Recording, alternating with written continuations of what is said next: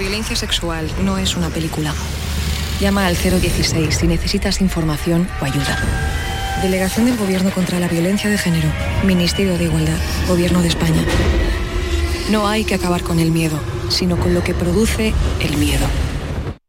¿Perdona? ¿Desde cuándo es influencer Laura? Laura, desde nunca. ¿Y este post? A ver, hashtag tapas nuevas, hashtag caprichito, hashtag inspiración. Eh, ha jugado al triplex y le ha tocado. Fijo. Triplex de la 11. Podrás ganar hasta 150 euros por solo 50 céntimos. Hay tres sorteos diarios. Triplex de la 11. No te cambia la vida, pero te cambia el día y el post. 11. Cuando juegas tú, jugamos todos. Juega responsablemente y solo si eres mayor de edad. Hola, soy Nuria Fergo y todos los días me levanto con una sonrisa. Haz tú lo mismo y vuelve a sonreír. Este mes en Vitaldent te ofrecen un 20% de descuento en tu tratamiento de implantología. Llama al 900-101-001 y pide tu cita gratis. En Vitaldent quieren verte sonreír. Si tu empresa ha estado en ERTE, esto te interesa. 165 millones en incentivos para el mantenimiento del empleo. Tienes de plazo hasta el 2 de noviembre para solicitarlos. Recuerda, no importa que hayas participado en la anterior convocatoria. Entra en la web del SAE, infórmate y presenta tu solicitud. Servicio Andaluz de Empleo, Consejería de Empleo, Formación y Trabajo Autónomo, Junta de Andalucía. Bien, seguimos con eh, Paloma Cervilla, Antonio Suárez Candilejo, Héctor Barbota. Otro asunto hoy, eh, bueno, saltaba ayer, el Tribunal Constitucional declara ilegal el segundo estado de alarma, pero un momentito que estado de alarma, a ver qué alarma, si es que nos la trae eh, los datos ya de la EPA, encuesta de población activa, Carmen. Sí, tenemos el dato ya de la EPA y del IPC, así que Ah, pues, vamos con venga. el paro primero Uf, que baja. citas de hoy. Baja El en IPC. 127.000 personas en el, en el tercer trimestre, baja el paro, como decimos, en toda España en 127.100 personas en el tercer trimestre del año, que es la encuesta de población activa, ese dato que estaba previsto que se diera a conocer el Instituto Nacional de Estadística en, eh, a las 9 de la mañana, así que ya esto supone un 3,6% menos de paro que el trimestre anterior. Hablamos del mayor descenso en un tercer trimestre desde el año 2018. La ocupación supera por primera vez desde el cuarto trimestre de 2008 la cifra de 20 millones de trabajadores. Se han creado en los meses de verano 359.300 empleos. Son los datos de la EPA. El IPC se dispara hasta el 5,5% en octubre. Hablamos de la tasa más alta en 29 años. Los motivos ya los conocemos de sobra. Esa subida, esa escalada de precios de la electricidad un punto y medio por encima de la tasa de septiembre, que ya fue alta, ese 4% de inflación, 5,5% en octubre, la tasa más alta, insistimos, en 29 años. Bueno, esto sí que es la campanada. Nos alegramos por los datos del paro porque baja, pero a ver, este este 1,5%, 5,5 el IPC. Bueno, un, un 5,5% de, de aumento del IPC es como si nos bajaran a todos nosotros un 5,5% el sueldo. Eh, es una tragedia. Es terrible, sobre todo porque esto va a suponer para el Estado un gasto en pensiones. Imaginaros el año que viene si cerramos este año con el 5,5%, ¿de dónde vamos a sacar el dinero para pagar tanto? ¿De dónde lo vamos a sacar? Es que Terrible. yo con los datos del paro me siento muy feliz. Sí. Yo recuerdo cuando, cuando el paro se creaba empleo y los sindicatos, sobre todo en la izquierda, salía a criticar si subía, si era temporal, si no era. Qué alegría, qué alegría que tanta gente pueda trabajar. Yo de verdad me alegro muchísimo porque, porque lo que dignifica la vida de la gente es el trabajo. Claro, ¿no? el trabajo, claro. Es el trabajo, es lo más importante, es que, es que, que- que la gente trabaje es fundamental para, para absolutamente todo, pero el tema preocupante es el IPC, es que un 5,5%. Es que es mucha, mucha tela. Es que es Esto, mucha mm, tela. Mucha tela y el gasto, Sí. eh, claro, ahora el gasto social, el gasto por parte del El gobierno se dispara social. y claro, y, y de dónde? ¿De dónde? Es la, ¿De la dónde pregunta. lo pero, vamos a sacar? pero en cualquier caso el dato de esos 127.000, eh, en fin, personas que han encontrado trabajo también es para felicitarse. Pero claro, ahí está lo del Lo- el, el- el- el subidón del IPC que, bueno, pues Lo único eh, bueno del IPC es, que sabemos a qué se debe, ¿no? Es decir, que, es, producto del aumento del, precio de la luz que repercute luego en todo lo demás, ¿no?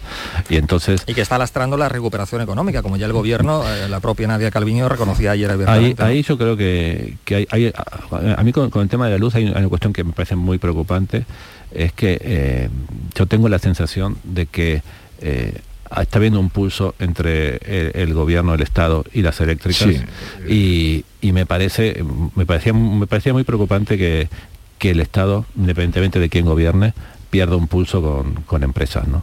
Eh, me parece que eso es, es una amenaza democrática en, toda regla ah. y que me parece...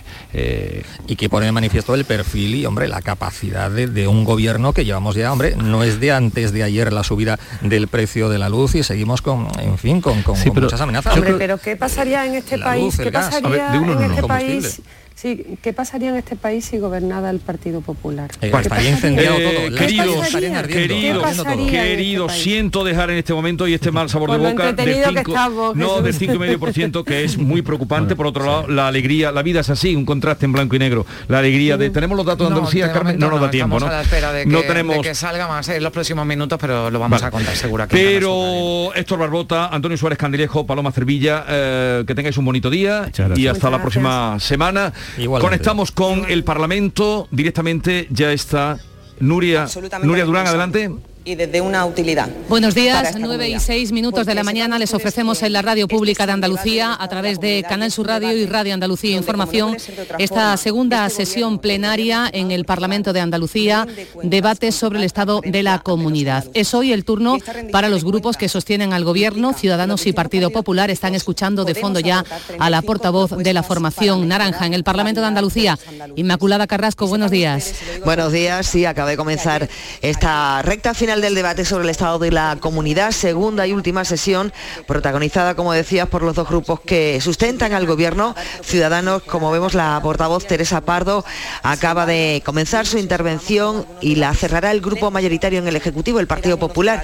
Se va a suspender después el debate para que los grupos tengan tiempo de acordar, de presentar y de acordar las propuestas de resolución que han presentado a lo largo de estas dos jornadas y se espera que la sesión concluya, este debate sobre el estado de la comunidad, en las dos, poco más de las dos de la tarde.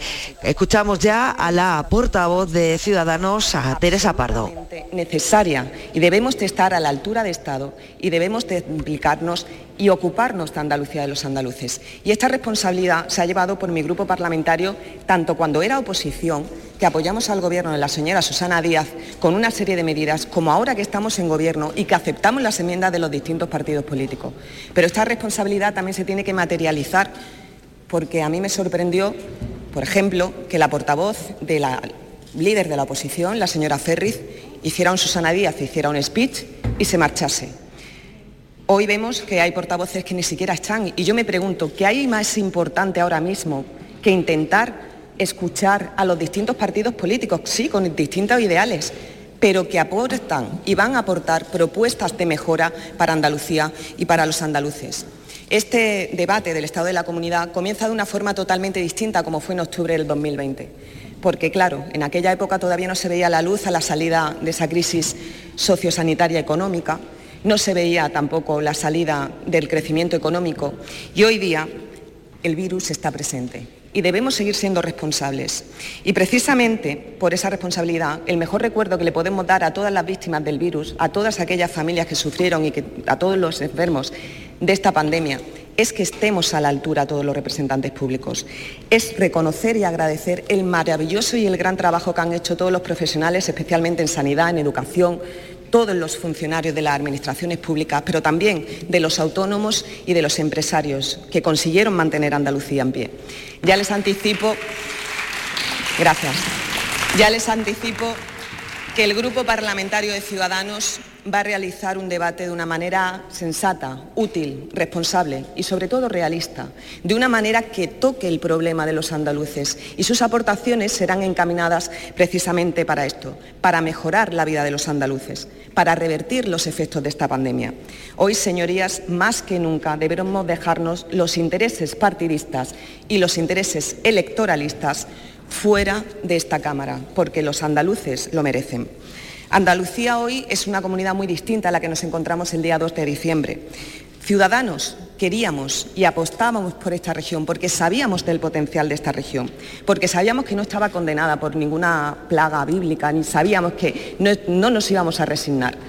Lo único que era evidente es que estaba sufriendo y era protagonista de la mala gestión, por supuesto, y del régimen clientelar que utilizaban las instituciones a modo de chiringuitos por el anterior gobierno socialista.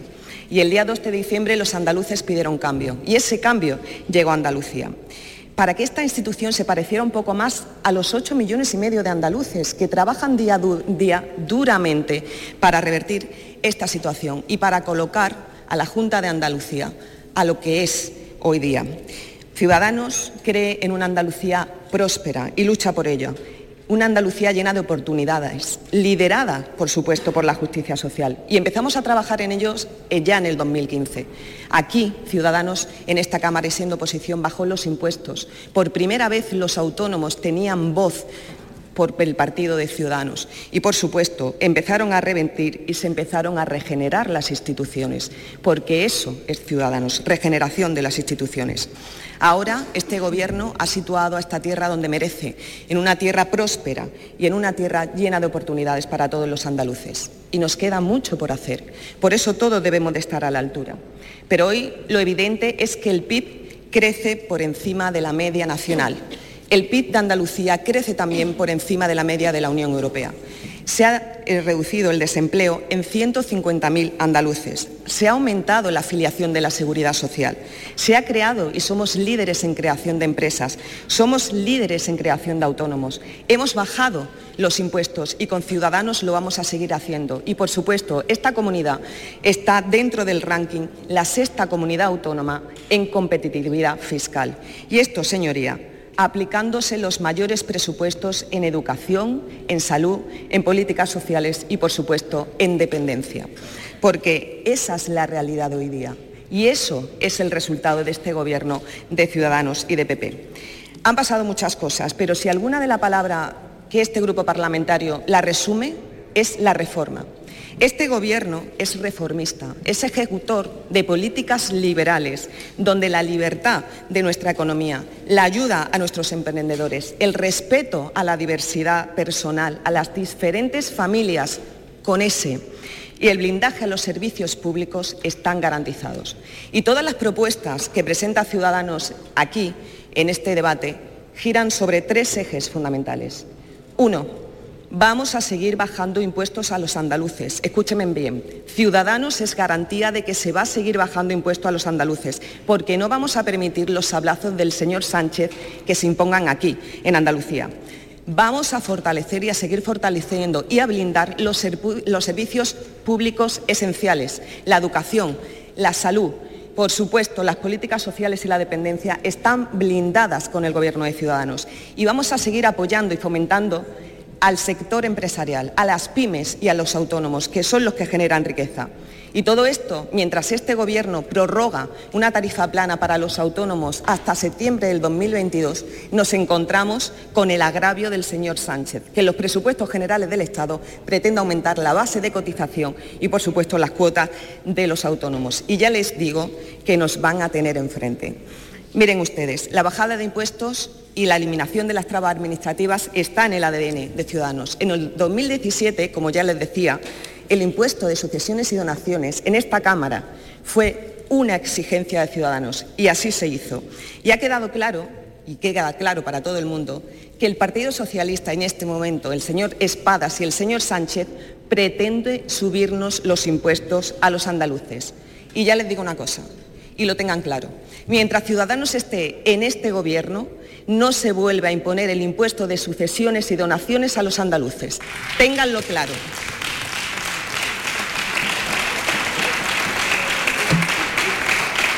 No vamos a permitir que se saque el bolsillo de los andaluces y no vamos a permitir que se imponga de nuevo este impuesto injusto porque queda evidenciado que mientras Ciudadanos gobierna es garantía de que los impuestos se bajan.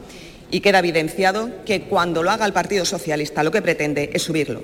Y los liberales creemos que hay que reducir los impuestos, claro que sí, pero no como dice la mentira del Partido Socialista o de la izquierda para mermar los servicios públicos, no, porque ha quedado acreditado con hechos que rebajando los impuestos, dejando el dinero de los andaluces en sus bolsillos, se recauda más, porque ha quedado acreditado que se invierte más con ciudadanos en políticas y en servicios públicos esenciales.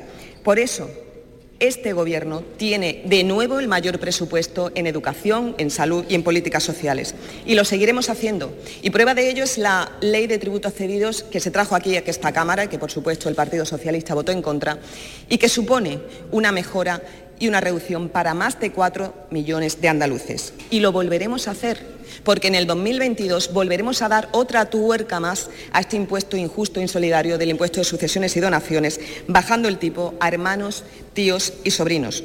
Qué lejos queda, ¿verdad? Aquella Andalucía del infierno fiscal, qué lejos queda aquella Andalucía que pagaba ese impuesto tan justo. Y ahora el señor Espada y el señor Pedro Sánchez pretenden hacer la recentralización de este impuesto aquí, en Andalucía atentando, como no puede ser de otra forma, contra la autonomía financiera de las comunidades autónomas y, por supuesto, contra el Estado de las autonomías. Pues le garantizo una cosa, este impuesto, ténganlo claro, que mientras Ciudadanos esté en el Gobierno, este impuesto de sucesiones y donaciones, lo vuelvo a repetir, no se vuelve a poner. Y les voy a garantizar otra cosa, los andaluces no van a pagar ni un solo euro mientras Ciudadanos esté en el Gobierno por circular por los más de 10.000 kilómetros de sus autovías. Eso tampoco. No se, van a, no se van a aceptar por parte de Ciudadanos ningún tipo de imposición centralizadoras, intervencionistas o populistas. Porque los Porque vamos conociendo todos que el señor Espada y el señor Sánchez quieren subir los impuestos a los andaluces, quieren intervenir la economía y también el control del precio de los, alquileres. Pues lo llevan claro, señorías, porque cada euro que el señor Sánchez suba de impuesto a los andaluces, Ciudadanos los bajará en Andalucía. Así de claro lo decimos. No es tiempo de asfixiar a las familias, señorías, es tiempo de ayudarlas, de revertir esta situación. La eliminación, además de las trabas administrativas aquí, en esta región, ha supuesto un crecimiento y un aumento de las empresas, porque nos encontrábamos con una baraña burocrática tremenda que impedía que esta eh, región prosperase, que impedía que grandes empresas viniesen aquí. Y esto se ha acabado, porque también esta baraña administrativa era un problema para la ciudadanía y para las gestiones de las familias andaluzas.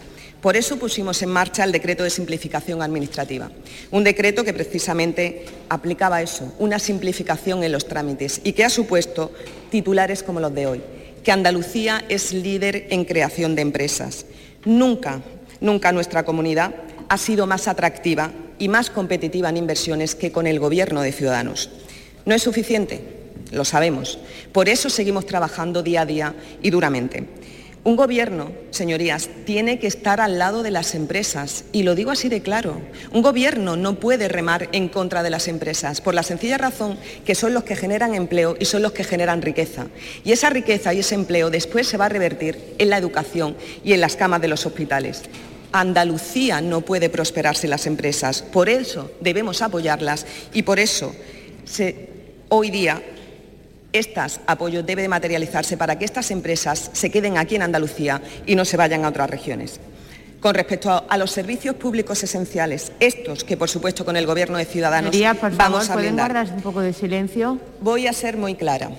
Con Ciudadanos queda blindados los servicios esenciales públicos. La educación, la salud, las políticas sociales y la dependencia están totalmente blindadas con este Gobierno de Ciudadanos. Y más que les pese a muchos, y más que les pesa a muchos, que algunos lo prometieron y, como siempre, promesas vacías, hoy día en educación se invierte el 5,5% del PIB de esta región. En educación tenemos la mayor plantilla docente, casi 110.000 docentes. En sanidad se invierte el 7,5% del PIB. Y, por supuesto, en políticas sociales se van a aumentar en 2.600 millones en políticas de igualdad y de dependencia. Y se preguntarán cómo es posible. ¿Cómo es posible que bajando los impuestos, como pretende Ciudadanos, con las políticas liberales se recaude más? Por una sencilla razón. Porque el tiempo nos ha dado la razón. No se trata de gastar más, se trata de gastar mejor, de ser eficaces, de ser eficientes y, por supuesto, aplicarlo a lo esencial y a lo verdaderamente importante. Y mientras antes el dinero de los andaluces se iba por las cloacas de la corrupción, ahora el dinero de los andaluces con ciudadanos en el gobierno está en sus bolsillos y está en lo verdaderamente importante. Señorías, en política no existen los milagros. Esto no es el milagro andaluz como tal. Es un milagro porque detrás viene un trabajo, viene un esfuerzo y, por supuesto, viene un compromiso de este Gobierno con los andaluces y con Andalucía. Ese es el resultado. Y hemos tenido que gestionar Hemos tenido que gestionar situaciones muy difíciles dentro de la pandemia y gracias a la colaboración de la oposición en estos momentos hemos seguido para adelante, no nos hemos rendido. Porque yo les pongo un ejemplo. ¿Se acuerdan ustedes de la vuelta al cole? Esa campaña de desprestigio, de mantra que hicieron, de mensajes totalmente catastrofistas pues la vuelta al cole se hizo y se hizo 100% segura. Y esto se hizo gracias a las actuaciones de este Gobierno desde la Consejería de Educación. También gracias a la responsabilidad de los docentes, de las AMPAs, de los andaluces y de las familias. Porque ¿ha sido fruto de la casualidad? No. Ha sido fruto de la planificación y de la preparación en el curso. Nunca antes la educación andaluza ha tenido tantos recursos como ahora. Se han invertido 754 millones de euros para hacer frente al COVID, precisamente para el curso 2021. Esta inversión ha supuesto un aumento del 10,2% del gasto ordinario de esta consejería y puedo decir de forma orgullosa que ha sido la consejería que más ha invertido en relación al presupuesto para hacer frente a esto. Y todo a pulmón.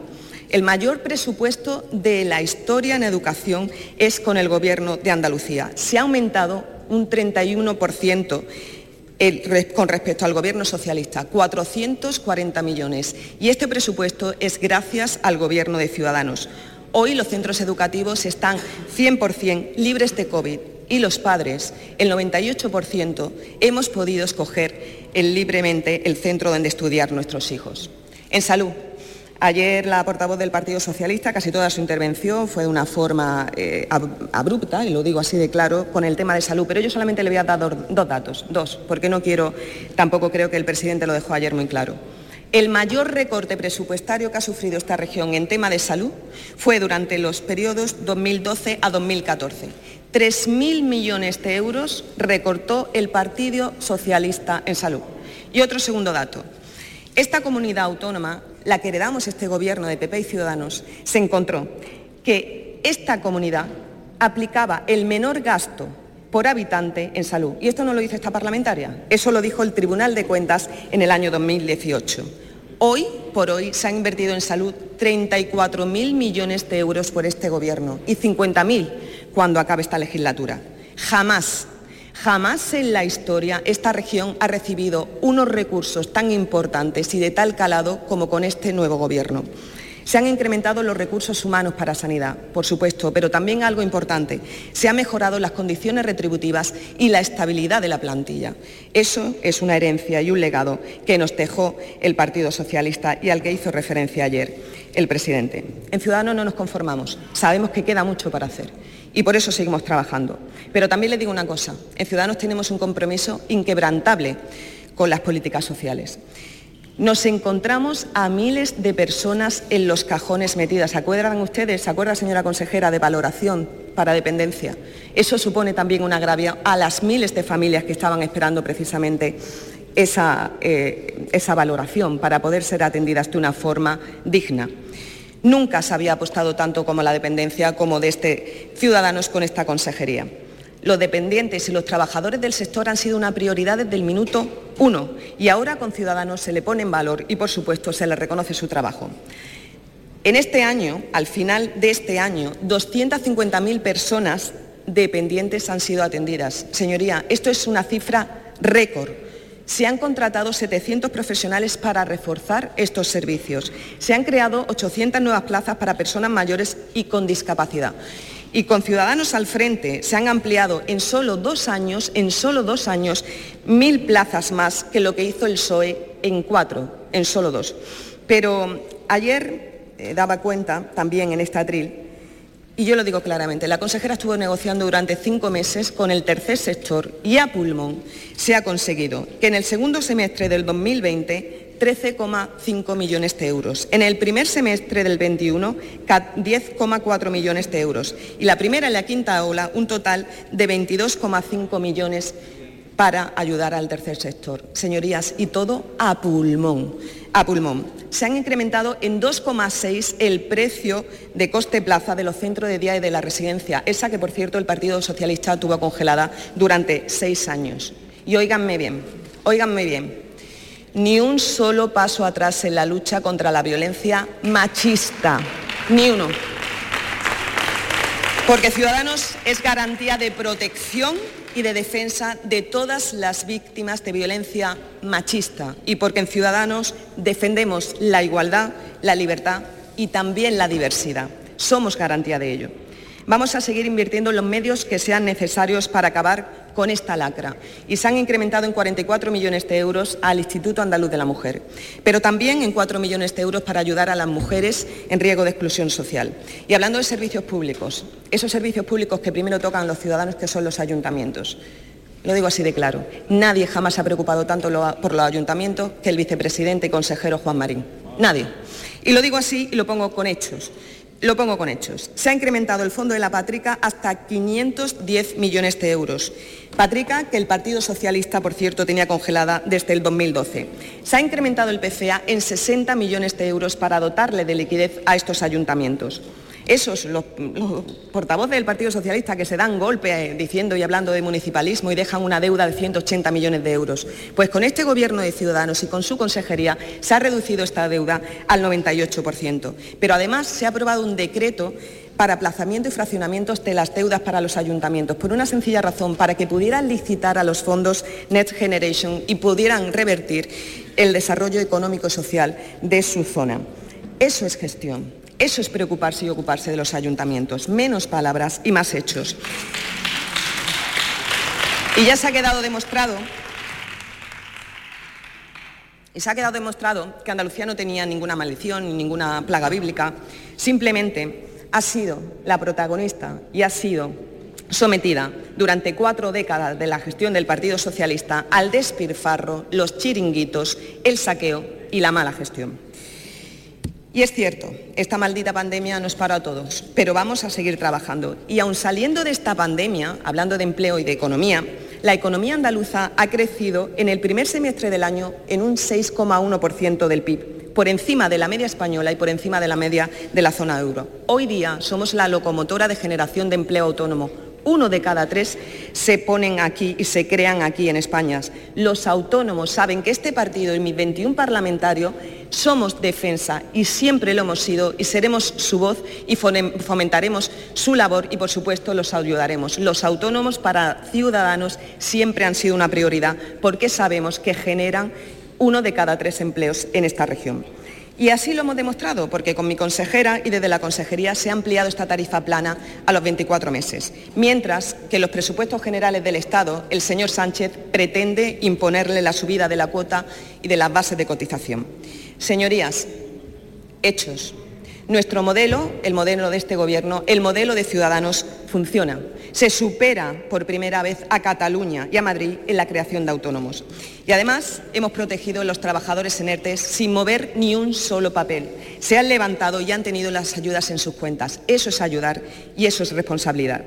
Y hablando de economía, hay que hablar también de los sectores primarios, de nuestros agricultores, de los pescadores, de los ganaderos. Hablar de economía es hablar del turismo, que es por supuesto un sector estratégico en esta comunidad. Hablar de economía es hablar de I más T más I, porque nosotros apostamos por la investigación, la innovación y la digitalización para esta región. Y frente a quienes tenían sumidas Andalucías en la parálisis, nosotros apostamos por infraestructuras, por revitalizar el campo, por el impulso a las pequeñas y a las medianas empresas. Nuestros sectores productivos son el motor aquí en Andalucía. Somos conscientes de ellos y por eso apostamos y vamos a seguir defendiéndoles, fomentando e impulsando las medidas más beneficiosas para el sector agroalimentario. Sí, señorías, también para oponernos al agravio de la PAC. Así lo hemos hecho y así lo vamos a defender.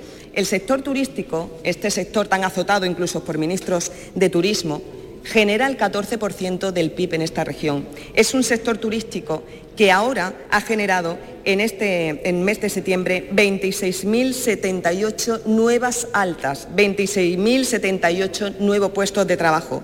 Genera 430.000 trabajadores están vinculados a este sector y un sector que se vio parado de la noche a la mañana. Hemos consolidado el turismo como un turismo seguro, liderado con un crecimiento de empleo en este sector, pero tenemos que continuar. Y mientras que este Gobierno, el Gobierno de Ciudadanos y desde la Consejería de Juan Marín se han aportado ayudas para revertir esta situación, tenemos que seguir los agravios con el señor Pedro Sánchez, que ha aportado cero euros para este sector. Pero que ya no venga. Está el Gobierno aquí y el Gobierno va a seguir trabajando por ello. Por ello, Vamos a volver a pedir la rebaja del IVA en el sector turístico, un IVA súper reducido al 4%, porque es necesario la recuperación de este sector para esta región. Con el Gobierno andaluz las empresas aumentan, ya lo he dicho, no solamente porque hemos eliminado las trabas burocráticas, sino porque en el segundo trimestre se acredita que está por encima de la media nacional en un 3,6%. Se han creado más de 7.700 empresas y se ha superado el, nivel de exportaciones previos a la pandemia. Crecemos más que la media europea cuando batimos récords eh, históricos en autónomos, creamos empresas, en empleo y algo más nos dice que este Gobierno funciona y sienta bien a los andaluces.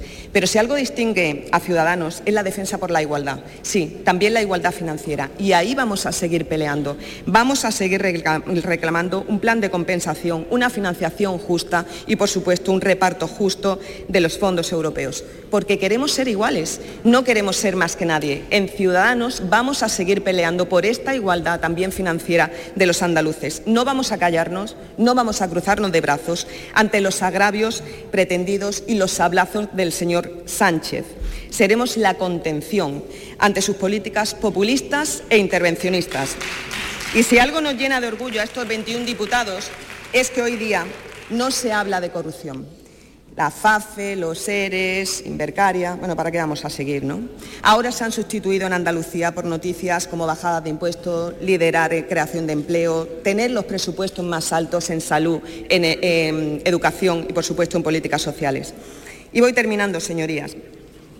Voy terminando porque no vamos a permitir el último agravio que también sobrepasa ya su tiempo. Teresa Pardo, de Ciudadanos, en el debate del estado de la comunidad, concluirá enseguida. ¿Se acuerdan ustedes la promesa del señor Espada, esa que decía, vamos a poner por ley para garantizar el primer empleo para los jóvenes?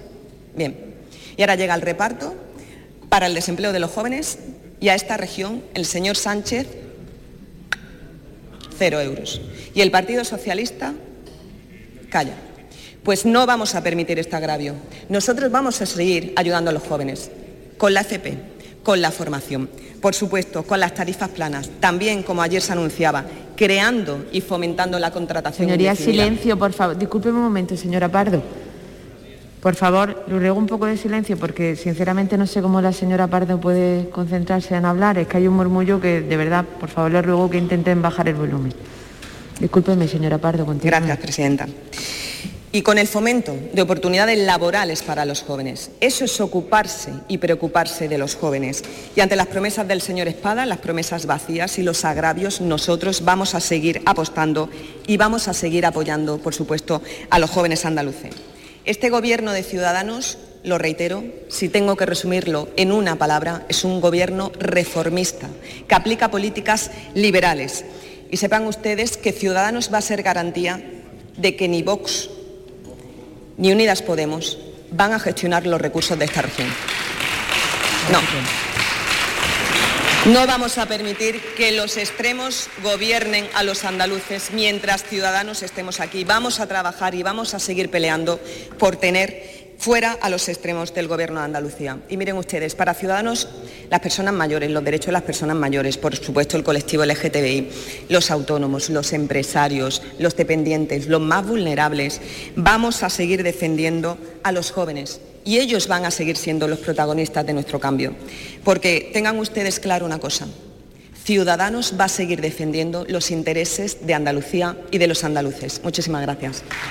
9 y 34 minutos de la mañana en Canal Sur Radio y en Radio Andalucía Información siguen en directo el debate del estado de la comunidad. Concluye Teresa Pardo, la portavoz del Grupo de Ciudadanos, con un discurso de gobierno reivindicando el espacio y el papel de Ciudadanos en el Ejecutivo Autonómico. Inmaculada Carrasco, desde el Parlamento de Andalucía. Sí, Pardo ha repasado la acción del gobierno, especialmente de las consejerías que están a cargo de su partido, asuntos sociales, educación, empleo, administración local y ha atribuido a Ciudadanos el crecimiento de los autónomos aquí en Andalucía por primera vez por encima de Cataluña y hemos escuchado este cierre de su intervención. Ni Vox ni Unidas Podemos van a gobernar aquí en Andalucía mientras permanezca Ciudadanos. Interviene ya en su respuesta el presidente de la Junta, Juanma Moreno. Apoyo a este gobierno, a este gobierno del cambio, por el apoyo a cada una de sus propuestas y además por el entusiasmo, la fortaleza y el respaldo que ha manifestado a todas y cada una de las actividades que hemos realizado a lo largo de casi tres años. Agradecer también el trabajo realizado y también eh, la concordia, la lealtad y la buena disposición para trabajar juntos por Andalucía y los andaluces. creo que eso es algo que es fundamental y que desde luego desde el Grupo de Ciudadanos se ha ido mostrando a lo largo de estos tres años. Hemos estrenado un nuevo tiempo, usted lo decía, señora Pardo. Hemos estrenado un nuevo tiempo en Andalucía basado en el diálogo, basado en el entendimiento, basado en el acuerdo un tiempo en el que las prioridades son poner a Andalucía siempre por encima de cualquier otra cosa, algo en lo que no estábamos acostumbrados en nuestra tierra, ni siquiera en esta Cámara, donde siempre se miraba los intereses del partido gubernamental por encima de cualquier otro interés. Y en segundo lugar, dedicar a ello toda nuestra capacidad, todo nuestro tiempo y toda nuestra fuerza. Y estoy convencido de que hacer las cosas así como las estamos haciendo ha supuesto y va a suponer un gran avance para nuestra tierra. Señora Pardo, hemos puesto en marcha una nueva Andalucía, la Andalucía que funciona, que ese es el gran objetivo y por el que los andaluces decidieron pues precisamente un relevo en el gobierno de Andalucía después de casi 40 años. Una Andalucía alejada de la crispación, que avanza esperanzada hacia un futuro que no puede ser de otra manera que es de prosperidad. Usted ha destacado algunas de las claves de estos primeros años del cambio en Andalucía el blindaje del estado del bienestar, algo que es fundamental. Desde el primer minuto este Gobierno ha querido blindar los servicios públicos esenciales, fundamentales para la calidad de vida y el progreso de, Andalucía, como ha sido la sanidad, como ha sido la educación, como son los, servicios sociales.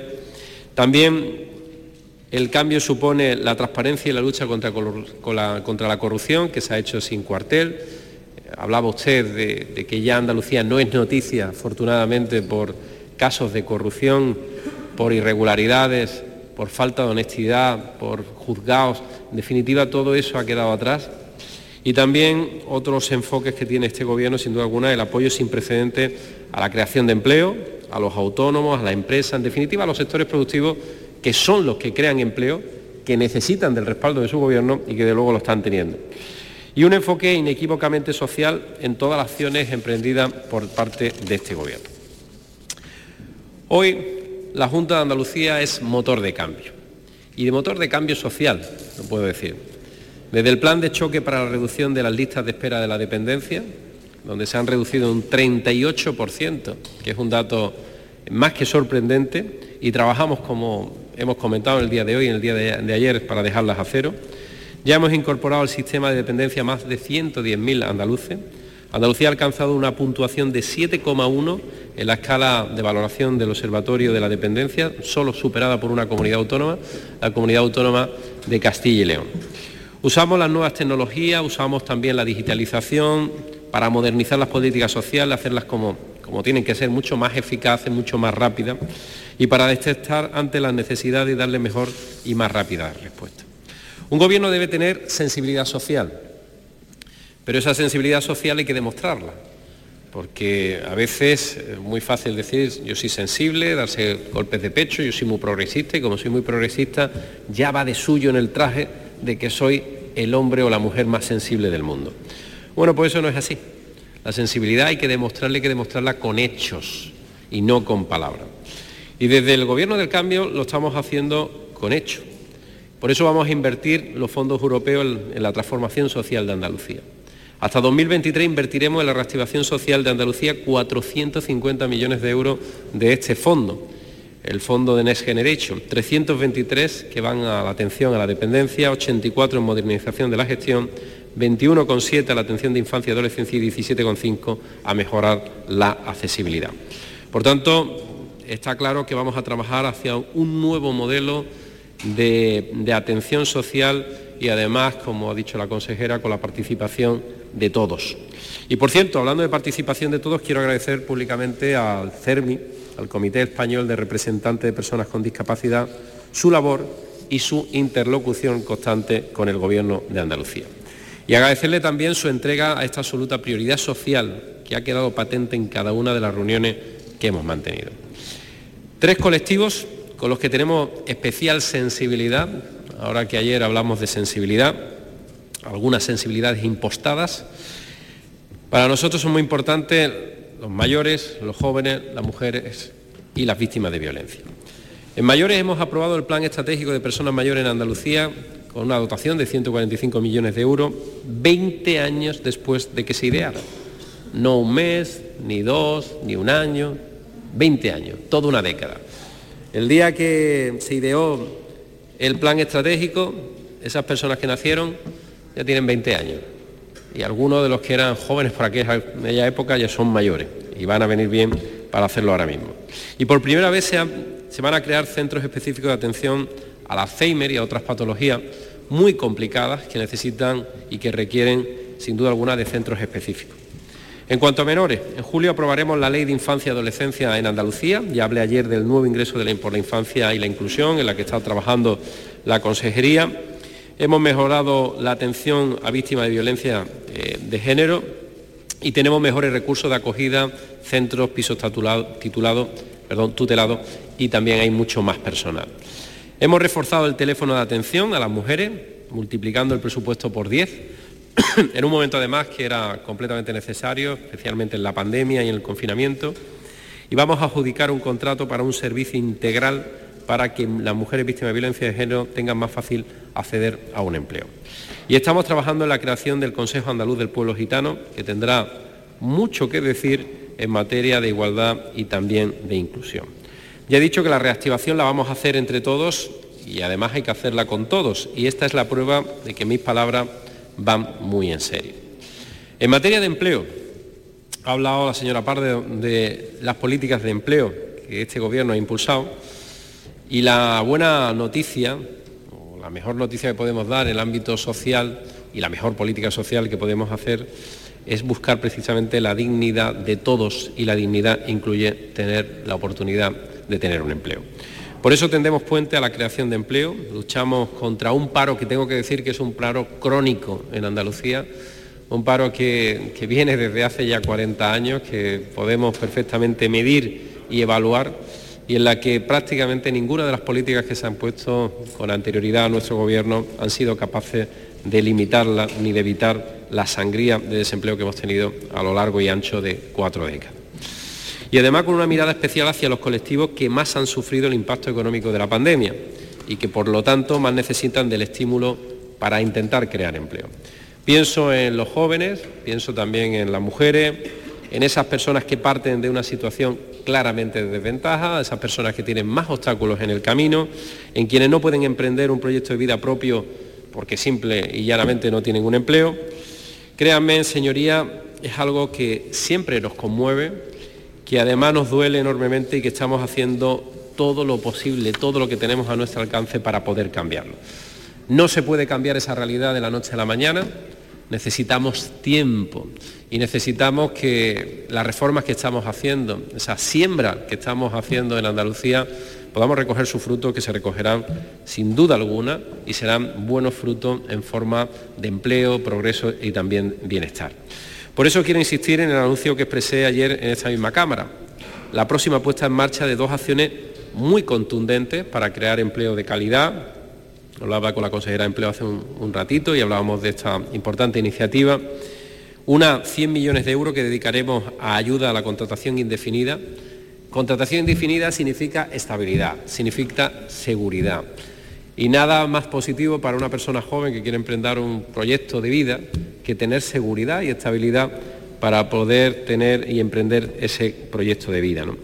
Y eso lo vamos a hacer, esa contratación definida la vamos a hacer mediante incentivo a la creación y recuperación de ese eh, empleo estable con esos 100 millones de euros que sin duda alguna va a ser un acicate en esa estabilidad juvenil. Incentivos que serán mayores si se contrata a personas de hasta 30 años y mujeres. Y el segundo anuncio, que hay que volver a repetir, un programa para la activación del empleo joven, apoyado por 120 millones de euros, a empresas, entidades sin ánimo de lucro y también a los propios ayuntamientos que habían solicitado eh, pertenecer y participar en esta actividad. De modo que esos jóvenes ganan en experiencia profesional y también ganan en competencias laborales.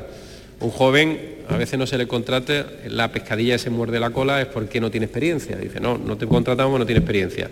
Como no tiene experiencia, nunca la va a tener si no tiene ningún primer empleo. Bueno, pues precisamente este programa de activación va a luchar contra ese ese círculo vicioso. Con esto no solo damos un impulso extraordinario a la creación de empleo, sino que mandamos un mensaje muy claro a nuestros jóvenes, a los jóvenes andaluces. Un mensaje que es directo, un mensaje de ánimo, un mensaje de entusiasmo, un mensaje de esperanza, que podemos, queremos y sabemos hacer cosas para que ellos tengan un futuro mejor, ¿no? Para que no se rindan al, desencanto de ese desempleo crónico que hemos tenido en Andalucía, para que luchen por sus sueños, para que vean que merece la pena formarse y tener la oportunidad de tener un empleo. Y que cuentan con un gran aliado. El gran aliado de la juventud andaluza no es otro que el gobierno de Andalucía, que el gobierno del cambio, que está de su parte, que está trabajando sin descanso para ayudarlo, para que no estén en una situación de absoluto desamparo como se han encontrado durante demasiados años. Quiero destacar también algo que considero de suma importancia que es el impulso de la formación profesional para el empleo. ¿Cuántos años hemos estado aquí sin formación profesional vinculada al empleo? ¿Cuántos expedientes sin resolver? ¿Cuánta frustración de muchos jóvenes que no que llamaban a la puerta de la Administración andaluza y lo único que encontraba era el silencio por respuesta? Bueno, pues hemos resuelto más de 27.000 expedientes de becas que estaban sin resolver ni tramitar. Ayudas que muchos miles de andaluces necesitan para luchar por un trabajo. Hemos recuperado los proyectos formativos. Ha hecho un gran trabajo también la consejera y el equipo de la consejera de empleo. Ahora tenemos 11 con una inversión de más de 41 millones de euros en hostelería, turismo, digitalización y construcción. Y estamos ya tramitando otros 56 millones en materia de colectivos como menores de 30 años, sector aeroespacial, inglés, 5G y emprendedores. Por tanto, estamos hablando de asuntos especialmente importante a la hora de ser competitivo en cualquier mercado laboral. También estamos impulsando cursos para jóvenes parados, personas que están en ERTE, formación para el diálogo social y negociación colectiva, además de otras políticas de empleo a las que ya me referí ayer en mi primera intervención, como por ejemplo el Plan Aire, 114 millones de euros, 12.000 contrataciones, el apoyo a las empresas afectadas por los ERTE, 270 millones de euros de fondo europeo. Vamos a poner en marcha una segunda convocatoria que va a alcanzar los 165 millones de euros, trabajadores afectados por el ERTE, donde la Junta de Andalucía estado a su lado, incentivo al empleo de personas con discapacidad, donde hemos hecho un incremento muy importante, 80 millones frente a los 55 que tenían en el año 18. Y además, señora Pardo, usted ha hablado de otros dos asuntos que son fundamentales. Los autónomos, que son una pieza fundamental, clave en nuestra economía, en una economía de empresas pequeñitas y donde los trabajadores autónomos se han abierto camino y han conseguido generar su propio empleo incluso generárselo a los demás. Hemos celebrado esa buena noticia de Andalucía eh, superada por primera vez la historia a Madrid y a Cataluña. Lideramos la creación de negocios en España, que eso es también una gran noticia como consecuencia de políticas reformistas e implantación también y prórroga de esa tarifa plana que tan buenos resultados ha dado en Andalucía y va a seguir dando con esas ayudas desde el Gobierno de Andalucía. Ayudas también al inicio de la actividad que vamos a ampliar hasta los 30 millones, con incentivos de hasta 5.000 euros, lo cual supone que tienes un espaldarazo a la hora de iniciar tu propia actividad económica, empresarial Medidas extraordinarias anti-COVID, ayuda para las cuotas, 21 millones de euros, al alquiler 14 y al mantenimiento de la actividad. En definitiva, sin duda alguna, el conjunto de los trabajadores y trabajadoras autónomas que hay en Andalucía han tenido un enorme aliado, un enorme apoyo por parte del Gobierno de la Junta de Andalucía.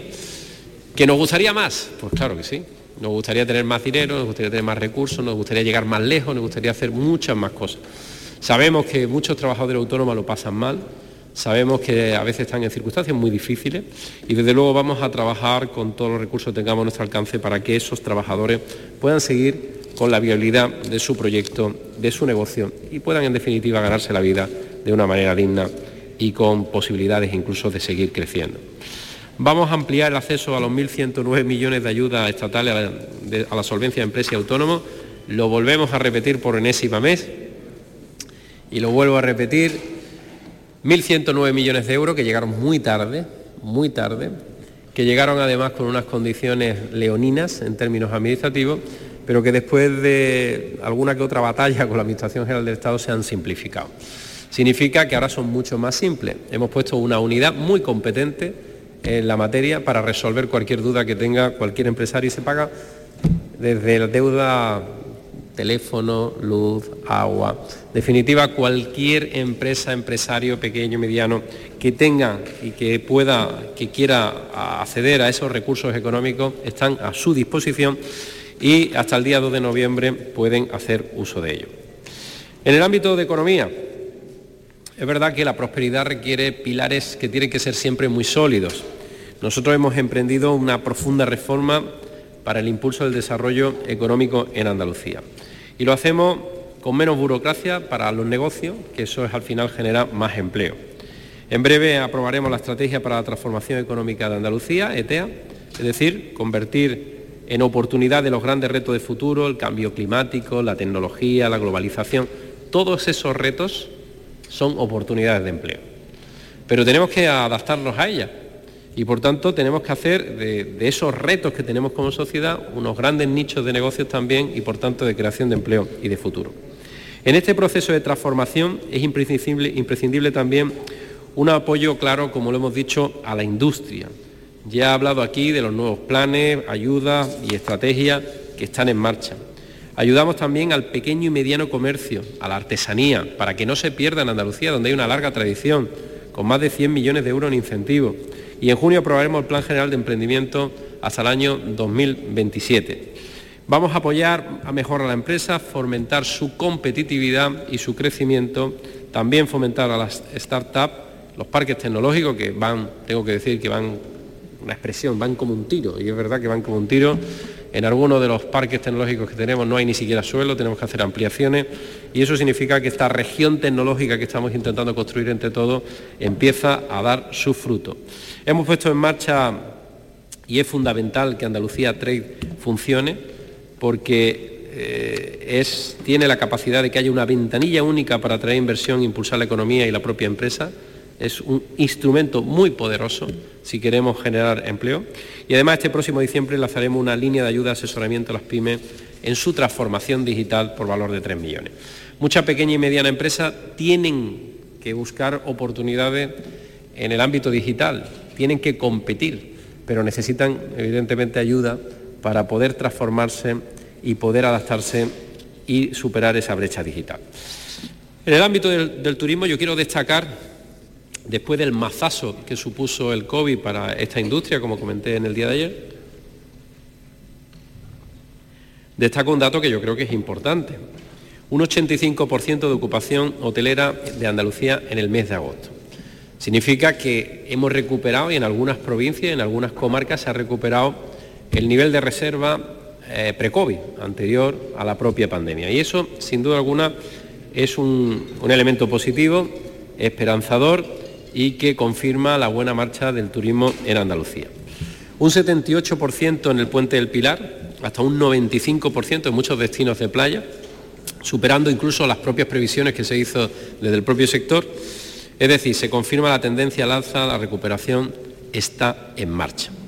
Andalucía, en definitiva, se recibe como un destino turístico, porque es un destino turístico seguro, y lo es por muchas razones, entre otras cosas porque este gobierno se ha afanado en tener las mejores infraestructuras sanitarias, en controlar y tomar las medidas preventivas necesarias y en definitiva para que cualquier visitante que quiera venir a Andalucía sepa que viene a una tierra segura, sepa que viene a una tierra donde no solamente están todos los protocolos en marcha en materia de COVID, sino que además va a poder disfrutar, gozar, saborear de una, de las tierras más maravillosas del mundo. Y hacerlo siempre con esa seguridad que el Gobierno andaluz ha trabajado para ello.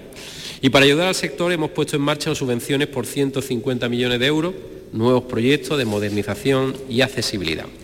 En definitiva, grandes planes también para el sector de la educación, para el sector turístico. En el ámbito de la educación, señora Pardo, comencé hablando de la necesidad de anteponer eh, a los andaluces y de tener criterio social y difícilmente podría ser así si no damos su sitio a la enseñanza y sobre todo si este gobierno no se compromete con ella. El compromiso del gobierno andaluz con la educación está fuera de toda duda. Un 16% más de presupuesto que en el año 2018, la mayor plantilla docente de Andalucía de la en la pública, 104.000 maestros, 110.000 de refuerzo en el COVID, más oferta pública de empleo, más sustituciones, es decir, una apuesta claramente por la calidad, más plazas de formación profesional, 16.000 nuevas plazas de formación profesional con respecto al año 18. Me acuerdo y recordamos todo como personas que tenían vocación, que querían acceder a cualquier módulo de formación profesional y al final les decía que ese módulo no podía ser, se frustraban y se quedaban sin formarse. Cuando se quedan sin formarse, pues evidentemente no tienen herramientas para competir en un mundo como es el nuestro, un mundo tan competitivo. Al no tener formación y al no poder competir, englosaba las listas del desempleo sin posibilidad de reciclarse ni de engancharse. Bueno, pues eso, eso al final ya se ha roto gracias al esfuerzo que se ha hecho por parte de la Consejería de Educación y hay 16.000 nuevas plazas desde el año 2018. 394 aulas más que en el año 2018, también para atender y mejorar sin duda alguna la educación. Y por supuesto algo que había que destacar, la pandemia ha sido muy difícil en todos y cada una de las esferas, pero es verdad que la educación todavía ha sido más difícil porque son, estamos hablando de personas, de menores en su mayoría, personas que tienen que estar concentradas en espacios cerrados y a pesar de todo eso, ha transcurrido el año pasado, el curso pasado y este año con normalidad gracias al esfuerzo, la previsión de la Consejería y al esfuerzo de toda la comunidad educativa a la que como siempre quiero agradecer su compromiso y su dedicación.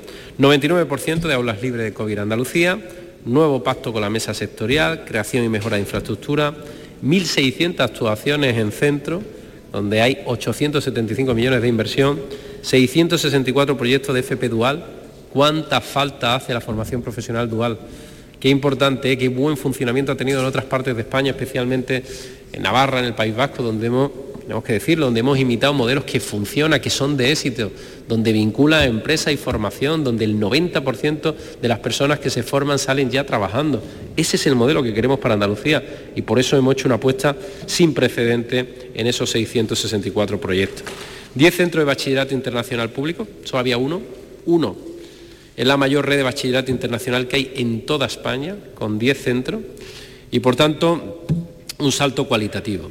Y muy importante también hablar de las universidades públicas andaluzas.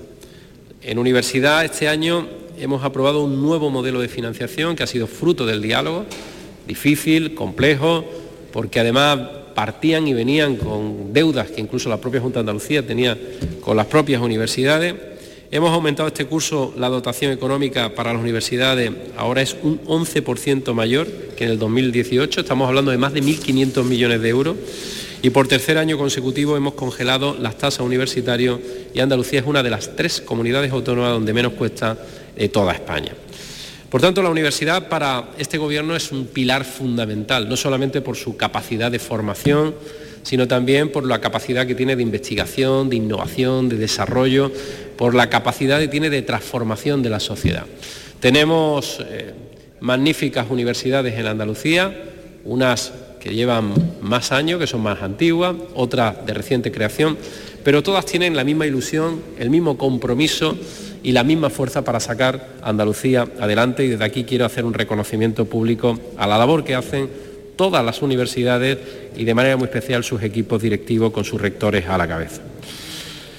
Por primera vez se autoriza la incorporación de remanente de tesorería no afectado y aplicarlo a la inversión. Son 148 millones en el 2020 y 94 millones de euros en el 2021 para las universidades. Y no me quería, no quería terminar este repaso sin hablar del deporte. Evidentemente utilizo esta intervención el día de hoy para hablar de algunos asuntos que en el día de ayer fueron más difíciles, por muy extenso que uno sea. Andalucía, con 8 millones y medio de habitantes, con tantas áreas, siempre hay algo con lo que uno no le pone toda la dedicación o toda la explicación. En deporte tenemos que estar muy satisfechos porque se está desarrollando un plan estratégico de apoyo al deporte andaluz como no se había hecho nunca. Ahora mismo hay proyectos de planes de infraestructura deportiva prácticamente en todas las provincias de Andalucía. Y después han hecho cosas que han sido muy elocuentes. Yo voy a poner un ejemplo. Aquí todos podríamos recordar cómo estaba el estadio de la Cartuja. Un estadio de la Cartuja que cuando yo tuve la ocasión de, visitarlo junto con el consejero, me sorprendió, y me sorprendió no precisamente gratamente, el nivel de abandono que tenía una de las infraestructuras más caras deportivas que se había construido en Andalucía. La Cartuja abandonada, sin absolutamente ningún objetivo deportivo, y ahora, gracias a que se ha invertido, evidentemente, se ha mejorado, se ha perfeccionado,